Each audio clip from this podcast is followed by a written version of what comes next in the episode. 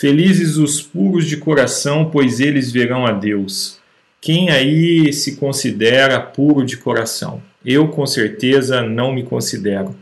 Meu nome é Lucas e essa é a sétima parte da série Como Ser Feliz segundo Jesus. E eu espero que você esteja bem.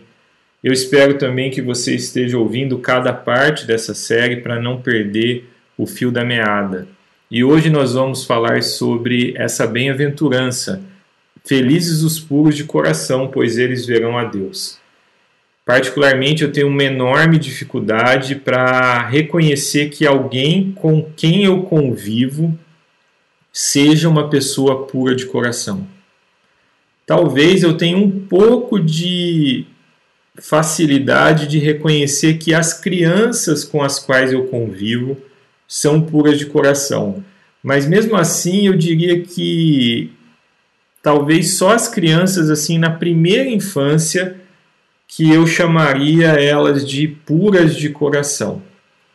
E eu acho que aí a gente tem uma boa pista a respeito do, de como a gente interpreta a expressão puros de coração. Quando a gente pensa que uma criança é pura de coração, a gente está pensando que ela não tem malícia, a gente está pensando que ela não tem segundas intenções, a gente está pensando que ela não tem maldade, e aí a gente começa a entender que a gente está exagerando nessa nossa avaliação da criança, porque se você olhar uma criança e, e, se aprofundar em conhecer uma criança, a gente sabe que eles também não são tão puros de coração assim mas isso serve para a gente entender o significado da expressão puros de coração na Bíblia e também nos nossos dias, que não envolve só as emoções, envolve a razão também, porque quando a gente fala de segundas intenções, por exemplo, a gente está falando de uma mente que está raciocinando, tendo sensações, e esse é o real significado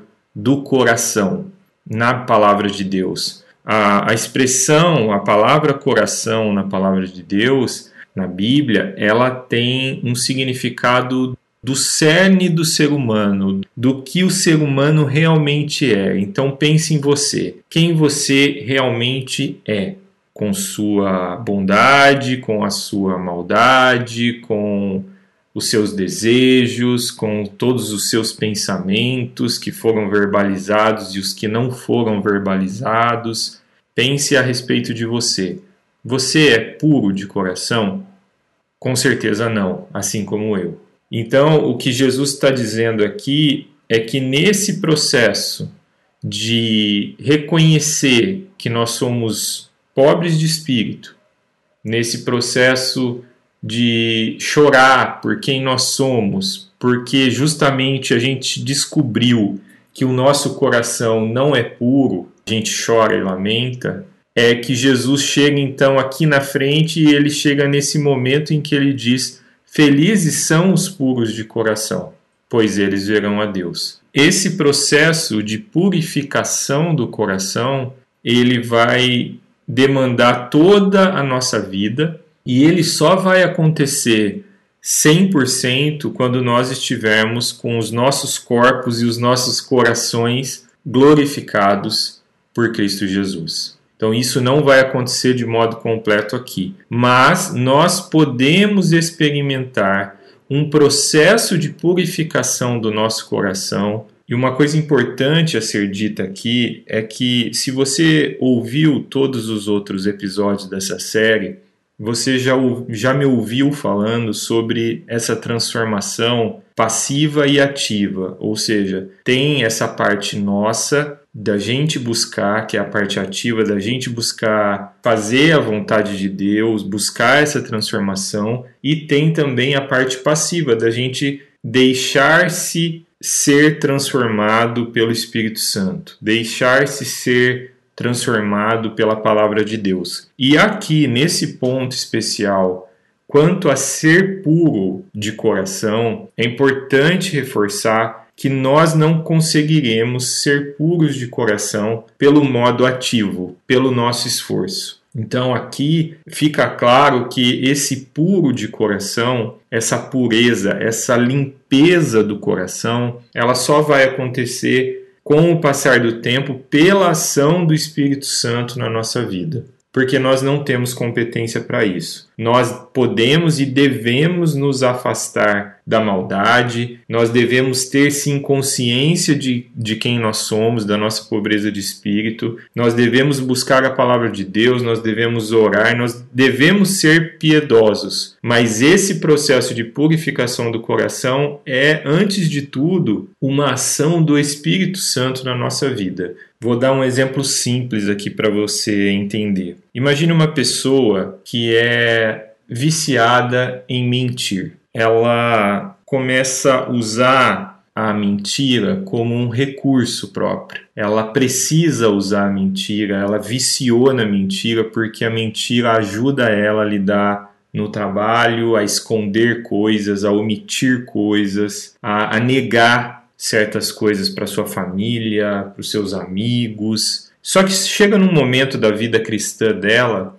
que ela se dá conta dessa pobreza de espírito. Ela se dá conta desse, desse vício, dessa falha de caráter que ela tem. E aí, ativamente, ela resolve ir abandonando este vício na mentira. Ela vai abandonando. Fácil imaginar que no processo ativo dela eliminar essa mentira do coração dela, ela vai querer mentir várias vezes. Então isso é natural. Por quê? Porque ela se adaptou a isso. Ela conformou o seu coração e a sua mente para essa forma de lidar. Mas com o tempo, com essa busca por Deus, com essa busca pela palavra de Deus, com essa busca pela transformação de modo passivo, essa vontade, esse desejo, esse anelo que ela entrega para Deus, ela vai aos poucos abandonando o desejo de mentir.